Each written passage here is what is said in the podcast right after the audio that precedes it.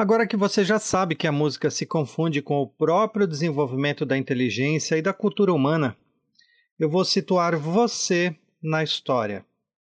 Eu vou organizar na sua cabeça como a música se desenvolveu através da história e juntos, aqui, vamos passar momentos incríveis, porque eu vou te contar qual caminho que a música trilhou para chegar no que é hoje. E você já percebeu que a minha forma clara e dinâmica de falar acaba por não deixar que seja algo chato? Eu quero que você se sinta dentro da história e viva com intensidade tudo o que eu falo. Você nem precisa necessariamente se apaixonar pela música clássica ou música antiga, mas é fundamental que você conheça de onde as ideias surgiram e como foi o desenrolar através do tempo. Ampliar conhecimento é ampliar a si próprio. Essa é a grande sacada. Então vamos lá. Como eu disse no áudio anterior, eu acredito que a música tenha começado com a voz, não com instrumentos musicais, porque a voz já está pronta, é só cantar. Além do mais, a voz é o único instrumento musical, vamos dizer assim, que consegue cantar alturas diferentes, ritmos diferentes e com palavras. Nenhum outro instrumento já inventado consegue pronunciar palavras enquanto toca. Você já tinha pensado nisso? As primeiras evidências sobre a música de fato foram encontradas no Egito Antigo, onde utilizavam do som musical e alguns instrumentos rústicos para ser utilizado em funerais, cerimônias religiosas e comemorações ou festas. Nessa mesma época, se vê o alastramento musical na Ásia, no Extremo Oriente e na Europa. E, como eu já disse, cada povo desenvolveu a música de uma forma diferente para fins variados. Contudo, a música teve um boom significativo só 500 anos após Cristo. Durante os próximos dez séculos, a Igreja Católica ditaria, a partir de então, todas as regras da música desde a escrita musical até o que podia tocar e o que não podia. Nessa época, a igreja tinha em seu poder as leis, a justiça e os domínios territoriais, com as Cruzadas Santas. Sim, a igreja ditou o destino da música, da arte e da literatura. Alguns acreditam que isso foi bom, porque com os avanços dos estudos da música e grandes pesquisas que a igreja desenvolveu, o resultado é o que temos hoje. Talvez, sem esses conhecimentos trazidos pela Igreja Católica, não teríamos saído da era medieval.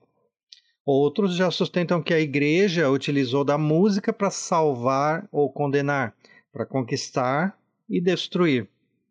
Em outras palavras, utilizou do som musical para controlar a tudo e a todos em sua volta.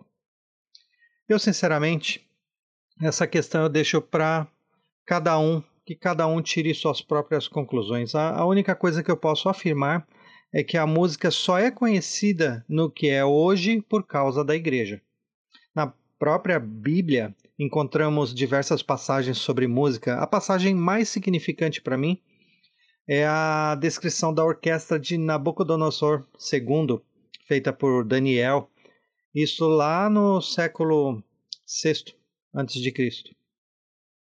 Imagine vocês, uma orquestra 600 anos antes de Cristo, e justo na mesma época em que Pitágoras estava descobrindo os princípios da música com a matemática, eu já te disse sobre isso no áudio anterior. E como pode ter existido uma orquestra 600 anos antes de Cristo, quando na história as orquestras surgiram 1500 anos depois de Cristo? Não que eu esteja duvidando da Bíblia, mas é que essa é uma resposta que eu não tenho para você e que me intriga até hoje. Enfim, continuando. Com a Igreja Católica, vemos uma real evolução na música a partir do século VIII, com o declínio da música medieval e a queda do Império Romano. E a gente chega aí no canto-chão dos monges no século XIII. Foi nesse período que surgiram as comunidades cristãs. O canto-chão era caracterizado pela monofonia, ou seja, as músicas cantadas no sistema tonal em sua voz, e somente com uma voz. Não havia acompanhamento, abertura de vozes ou a percussão, nada disso existia. Era mais ou menos assim. Eu vou fa fazer um pouquinho. Ó. E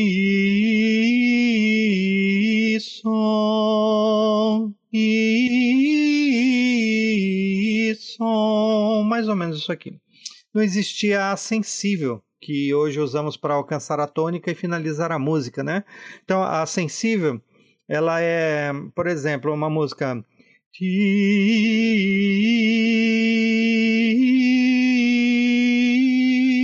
esse i é uma sensível porque ela vai resultar em e vai finalizar a música. A sensível era considerada pecado. Então, eles podiam cantar sim a sensível, algo mais ou menos o, o que eu fiz, mas se colocasse a sensível era proibido. Então, não poderia finalizar, vamos dizer assim, uma música. Ah, Lógico que eu não vou entrar no mérito da música greco-romana, os modos tonais, o dodecafonismo e etc. Porque eu quero aqui te inserir na evolução da música, mas sem falar muito nas regras, teorias e fundamentos. Isso eu deixaria para aquele que quisesse conhecer muito a fundo sobre o tema e aí iriam, iríamos debater sobre a história bem profundamente. Voltando ao canto chão, os monges cantavam nos mosteiros a música litúrgica. As letras eram sobre o, o povo, a cultura e os ritos da própria igreja, como o rito bizantino da Ásia Menor, o rito gelasiano da Alemanha e por aí vai. Rito é, moçárabe, rito galicano e tantos outros. A língua usada no canto-chão era o latim. É, eu quis falar nesse áudio sobre o canto-chão porque ele tem papel fundamental no desenvolvimento da música ocidental. Através dessa técnica que a escrita musical por partitura se desenvolveu. E pasmem, o canto-chão é a música mais antiga ainda utilizada. O canto-chão ainda está presente em algumas missas, mosteiros, templos e até para meditação, porque, como eu já disse, ela não tem a sensível ela não tem a resolução. Então é responsável, sensível por finalizar uma música. Então aquele looping sem terminações feita no, no canto chão é de suma importância para uma sequência meditativa, porque vira meio que um mantra. Enfim, com o desenrolar do canto chão no século XIII, é, este deu espaço para a polifonia do canto renascentista, mas sobre esse tema eu vou falar no próximo áudio. O canto-chão ele tomou força principalmente em Roma, Constantinopla e Jerusalém. Então, só para traçar a história para você, o desenrolar da carruagem se deu por volta de 600 depois de Cristo, com o Papa Gregório, o Grande. Porque nessa época a igreja era a principal potência política do Ocidente. E o Papa Gregório, ele queria unificar o canto da igreja sobre o modelo romano. Essa ideia de domínio e hegemonia da Europa, temos aí dois séculos até chegarmos a Carlos Magno. Chegamos então no começo do século VIII, porque o Gregório é do século VI. Então, no século VIII é, é, é o que eu vou falar agora. O Carlos Magno ele tinha dois propósitos. O primeiro era o de afirmar ao povo o poder do papado e o segundo motivo era o de fortalecer o seu próprio império. Então, ele impôs que os cantos litúrgicos da igreja, ou seja, os cantos gregorianos, que era do Papa Gregório lá, é, havia começado 200 anos antes, né, que eu falei, seriam os únicos legítimos e autorizados a serem executados em todo o império. A partir daí, do século VIII até o século XIII, quase nada mudou.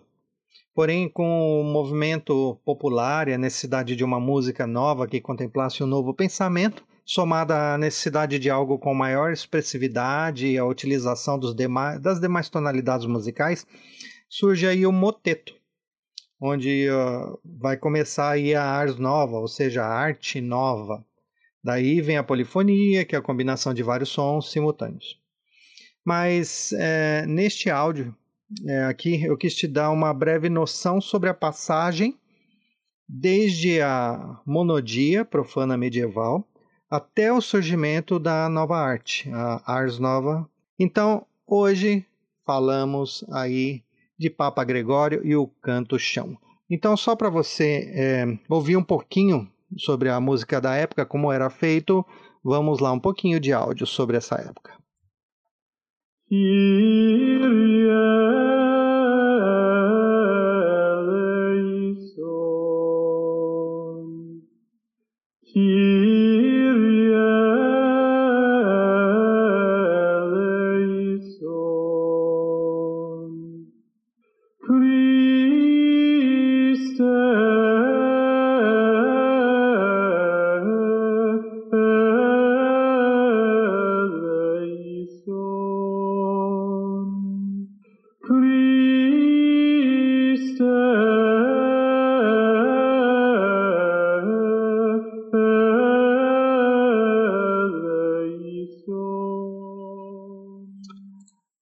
ouviram, a música Canto Chão, do período aí gregoriano, e me falta aquela coisa, eu como é, músico mais atual, tá faltando a sensível. Que vontade que dá chegar naquela época e falar, faz assim.